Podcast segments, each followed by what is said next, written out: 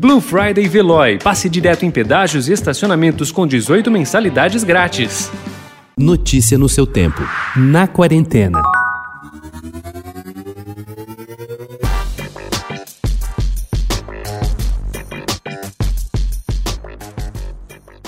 Irene de Constantinopla foi uma imperatriz bizantina que reinou entre os anos 797 e 802, governando com mão de ferro o império para homens, mas ela só entrou para a história por um gesto cruel, mandar arrancar os olhos do filho Constantino VI para evitar que ele lhe tomasse o trono.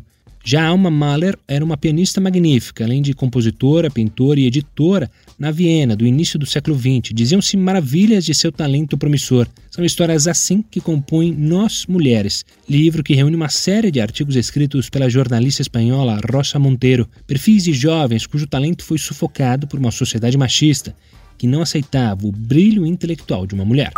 Marcelo Adnet está no centro das atenções. Cotado para assumir a direção do núcleo de humor da TV Globo, no lugar de Márcio Smelling, ele rejeita a ideia. Diz ter vocação para criação e não para escritório. Melling foi desligado da emissora depois de ser acusado de assédio sexual, primeiro pela ex-mulher de Adnet, Dani Calabresa, em dezembro do ano passado, e recentemente por outras vítimas. Questionado sobre o que se sabe das acusações, Adnet afirmou: prefiro não dar detalhes estaria expondo as vítimas, mas presto todo o meu apoio e solidariedade a elas.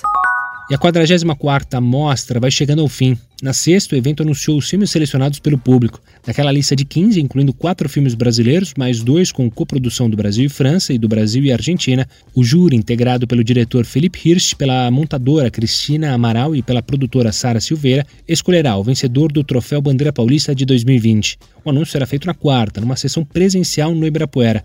Nesta segunda de feriadão, dia de finados, a mostra homenageia Fernando Cone Campos.